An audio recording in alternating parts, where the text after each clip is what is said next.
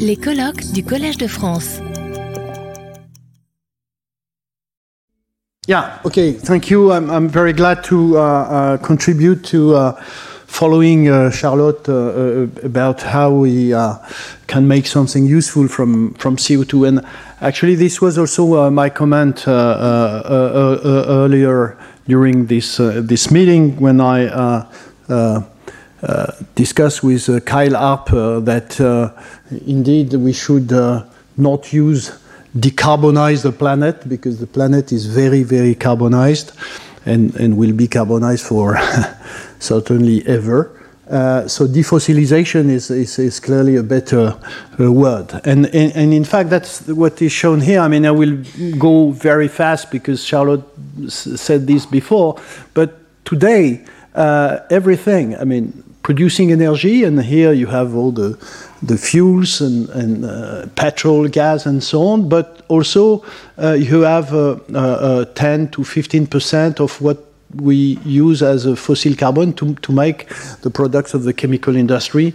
The most important one is, is, is being the, the polymers. And the, the, the, the, question is, of course, when we will get rid of these uh, uh, fossil fuels, we will still need all these carbon materials. Uh, uh and in particular the polymers, but not only the polymers, but uh, uh, any bulk chemicals, olefin, aromatics, methanol, specialty chemicals, polymers, plastic, pharmaceuticals, solvents, detergents. So we will need still all these compounds. and the question is, where do we get the carbon from? Um, and I mean, we have no, no choice. I mean, it will be here uh, uh, biomass, uh, uh waste, and CO2. Um, it will be actually very difficult to do that at the level, at the requested level.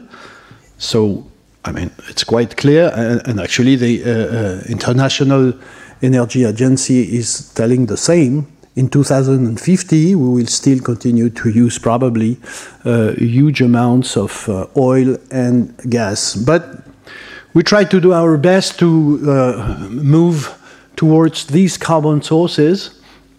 And, and, and, and CO2 can be uh, an alternative renewable carbon.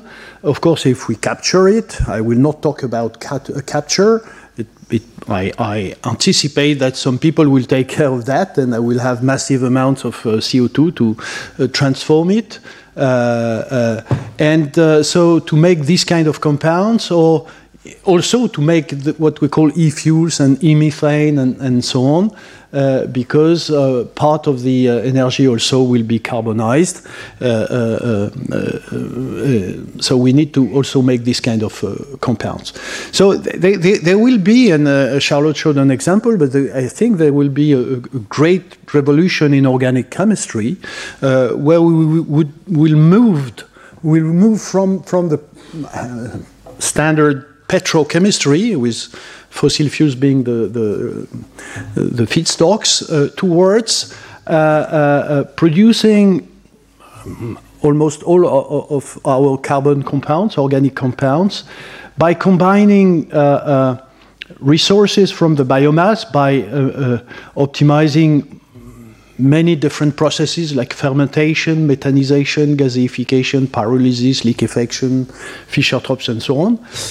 And on the other hand, uh, also using uh, renewable energy to electrolyze water, uh, CO2, hydrogenate CO2, also uh, uh, combine uh, to, to give all these products. That, that's the challenge, and that's what we, um, as chemists, many chemists are trying to, to achieve. In my case, what I, I will tell you a, a, bit about one of these key strategies to do something useful with CO2 is uh, electroreduction of CO2 with the hope we can make hydrocarbons and alcohols. I mean, the advantage of this strategy is threefold. I mean, the first one is, of course, you capture CO2 and you put less in the atmosphere. The second is that it's a way to store uh, intermittent energies into stable uh, uh, chemical form and the third application is that, of course, you produce useful, useful carbon compounds for, for the industry. So the principle is here. Uh, we need to uh, design this machine that we call an electrolyzer, where uh, you put the CO2 that you have captured, uh, uh, you put water, and you try to make these two molecules to react together. It's very difficult because they are very stable and for that you need energy. So uh, you uh, you uh, implement some energy into this machine, which is obviously uh, uh, renewable energy, wind energy, uh, or solar energy. And by doing this, you make CO2 and water react together, producing all sorts of molecules. And is these are feedstock for plastics, yeah, feedstock, fuels, pharma, specialty, and, and so on. That's that's the principle.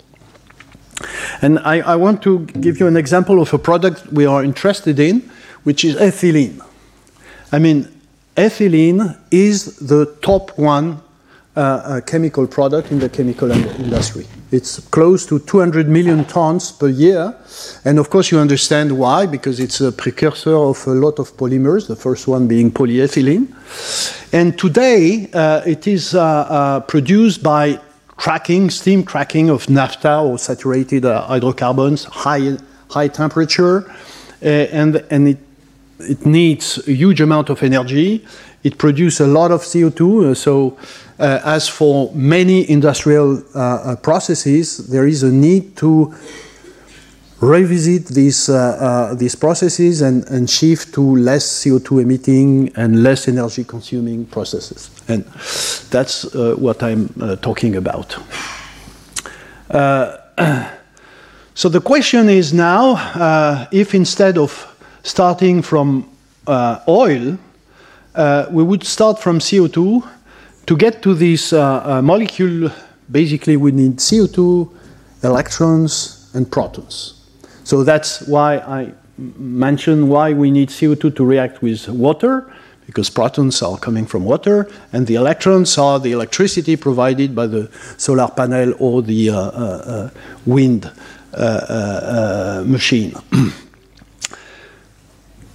the problem is that it's uh, extremely difficult. Actually, if it was not, uh, we would already have our uh, planes uh, uh, uh, flying with this, what we call synthetic fuels, e-fuels, but that's not the case. There are many problems that have been addressed actually quite recently, and I want to show you why it, it, is, it is difficult. Uh, first problem is that CO2 is uh, very little soluble in water. So, uh, as you know, uh, kinetics are related to, uh, to concentration. So, very low concentration of CO2 in water means very low efficiency in terms of kinetics. Uh, I will show you that recently the design of electrolyzers uh, has been changed to address this, this question. And um, in fact, uh, you, you, will realize that in this field, uh, even though you, there are many basic fundamental questions about catalysis mechanisms and so on, there is also a, a real need to uh, get into uh, purely technological uh, uh, problems. And I'm very lucky because I have here in my lab at the Collège de France collaborators that like to, to make machines and not only to uh, uh, make DFT calculations. Uh, so the principle here is that now instead of solubilizing the CO2 into, into water, we uh, design, it's, it's quite complicated, but we design uh, an electrode which we call a gas diffusion electrode in, in which the substrate CO2 comes as a gas not as solubilized in, into water. And the reaction takes place at the interface between the catalyst layer, uh, the, the gas CO2, and the liquid which provides the protons. This is the key thing, and we, we call this uh, uh, electrodes, gas diffusion electrodes, and flow electrolyzer because the CO2 is flowing uh, uh, to, uh, to react at the surface of the electrode. we have developed some electrolyzer together with a, a startup company, Sphere, actually coming from uh, uh, one collaborator from Jean-Marie. Uh, and, and, and these cells are now commercially available. I mean, we have contributed to to uh, uh, optimize them. I mean, they are very nice. And this has been very important. Uh, and as you can see here, we can get very high current density. this is remarkable because, I mean, 10 years ago, we were two, uh, two uh, orders of magnitude lower. So it's a great improvement thanks to this kind of uh, approach. The second problem is the problem of selectivity. Of course, if you want to do ethylene from CO2, uh, you like to have 100% uh, uh, selectivity, having only uh, CO2, uh, uh, only ethylene. The problem is that you have very few metals, metal catalysts that can do this chemistry, CO2 to ethylene. In fact, if you look at this table, you, I mean, all, all metals have been tested. So uh, you will not make any discovery in terms of uh, uh, trying a, a, new metal. They have all been tested, and the the uh, outcome of, of this is is quite amazing. It is amazing because only one metal is capable of doing carbon-carbon bond formation. CC coupling. And you have realized to make ethylene you need two carbon and you need to make a carbon-carbon bond. And there is only one metal able to do that. It's copper. Uh, all other uh, metals, they do either hydrogen, which means that since you have protons, you have proton reduction to make hydrogen. They are unable to do CO2 reduction. So, of course, they are never used. Some are only able to do reduction of CO2 into CO. Some are able to do CO2 reduction into formic acid, but only copper is able to do that. It's, it's amazing. I have no time to explain why. It's nice in a way because then you know where to go, but it's very bad because millions of people in this field are going to do the same thing. So the competition is, is huge. And and it's bad also because uh, we, would, we would like to have more uh, possibilities, but we have to deal with copper ex exclusively. So copper is doing all sorts of compounds, uh, uh products, methane, formic acid, CO, ethylene, hydrogen, and so on. So how to direct the reaction towards your favorite product? I want to show you uh, different approaches quickly, what we have been doing uh, recently. This is a funny story where uh, really we, we were uh, inspired by this diving bell spider. Uh, it's a very nice animal that has on, on the abdomen some hydrophobic hairs called a plastron. And this, this uh, spider is able to live either in air and in water and can spend a lot of time in water.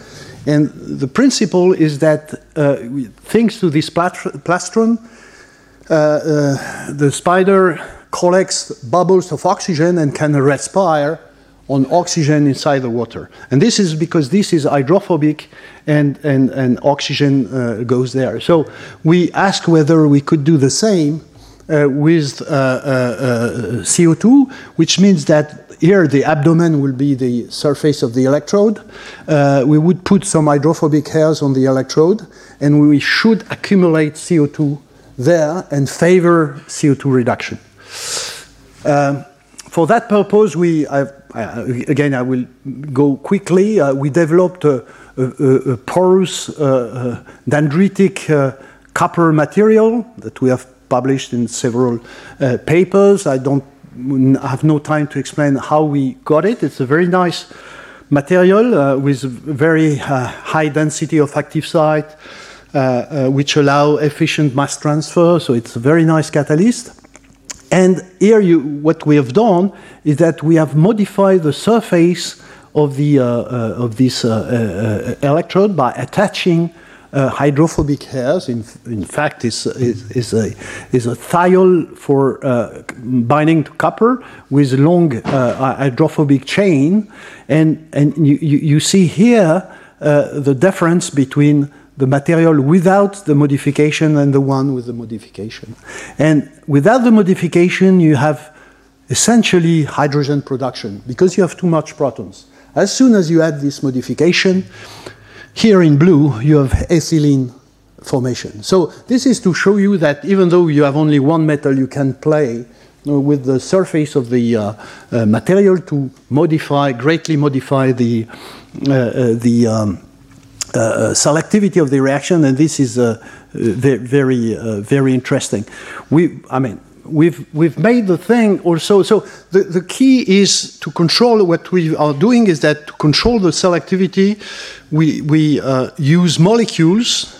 Actually, here you see a, a kind of uh, uh, multidisciplinary approach with combined molecular chemistry and, and, and, and solid chemistry.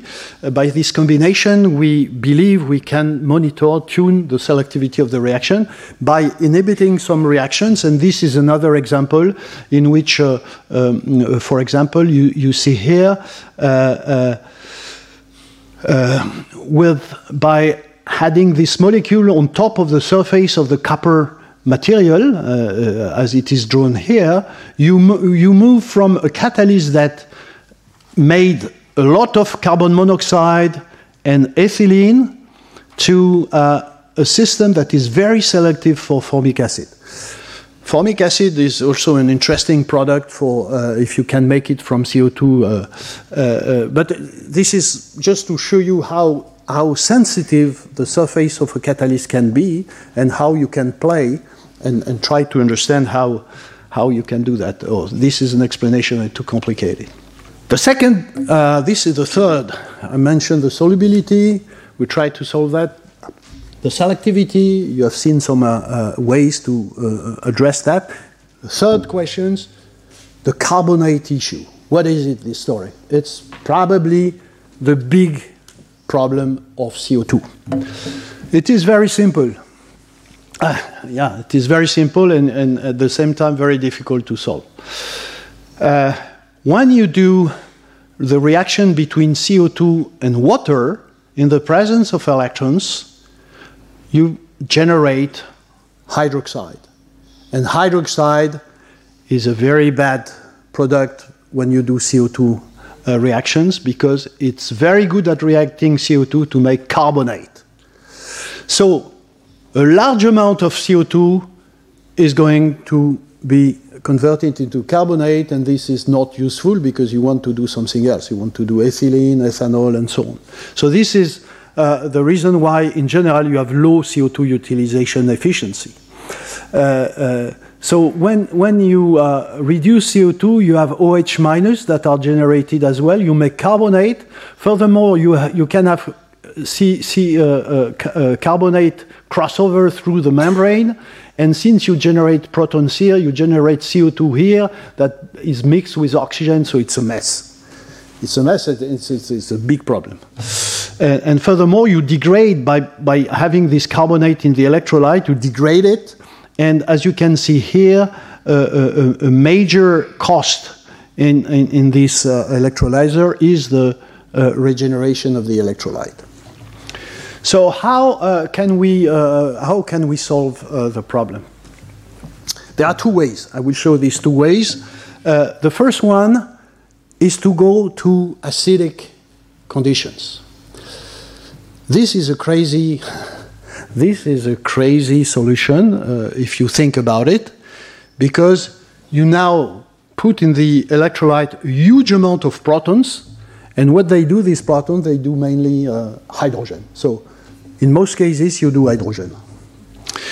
But we have succeeded to, and, and recent, this is a very recent work, and uh, different labs have worked along this line.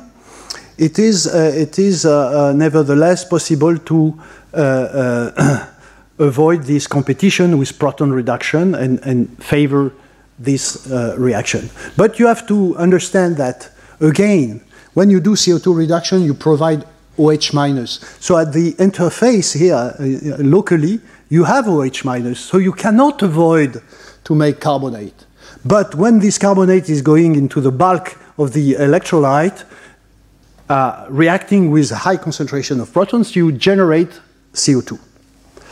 So the question is whether you can recover this CO2 and put it back into the uh, cathode. And that's what we have achieved. I have no time to uh, also explain the details, but we have designed a specific cell using a bipolar uh, membrane that allows uh, uh, equilibration of charges. We have an acid electrolyte. The, this membrane allows to have an alkaline uh, uh, anolyte. We don't need to have the same uh, pH. and the interesting thing with this alkaline anolyte is that you can use an anode with non-noble metal instead of having iridium oxide or ruthenium oxide and so on. And as you can see here, with low flow rate uh, of uh, low flow rate of CO2 uh, going here as a gas uh, in, in, this uh, gas diffusion layer, as you can see, even in, in, in such a low pH, I mean something like you see pH 1, uh, we succeed to make 35% of ethylene uh, and and 20% uh, uh, of ethanol. So it's it's very interesting. And furthermore, we have been able to design a, cell in which uh, the CO2 that is being generated in the bulk uh, electrolyte can be recovered uh, in an indirect outlet and re-injected into the system and the result is that we have almost, and this is a record value, uh, something like nine, almost 90% of uh, uh, conversion of CO2 because we could re-inject the CO2 into the system and use as much as CO2 as possible.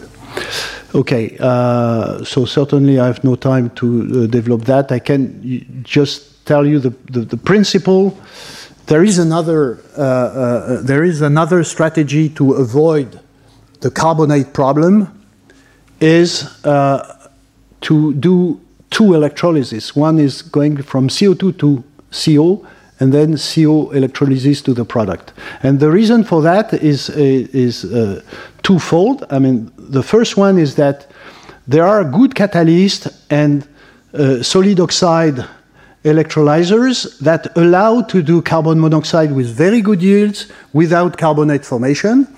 And furthermore, the, the uh, carbon monoxide does not react, uh, the chemists can understand that well, does not react with hydroxide. So you have no catholyte degradation, no carbon loss, no uh, uh, uh, uh carbonate formation. And we have been doing in the recent years very nice work with copper catalyst, and here you can see the result from CO reduction. We have a system, this is a long-term electrolysis, and now we reach, this is also a record, we reach 80% Faradaic efficiency for uh, converting CO into ethylene. So, uh, okay, I, I, stop here. Yeah, I, I, wanted to show you uh, where, how, where were the, the challenges, how you can uh, address them uh, with some success. Uh, it's nice to see that two uh, uh, British guys contributed to this work. Charles has not go, has now got a, he was a postdoc recently. He's got a position in Kiel University and uh, David uh, decided to stay in France and develop a startup company uh, on CO2 uh, reduction. Uh, and, and, and I thank you for your attention. Retrouvez tous les contenus du Collège de France sur www.colège-2-france.fr.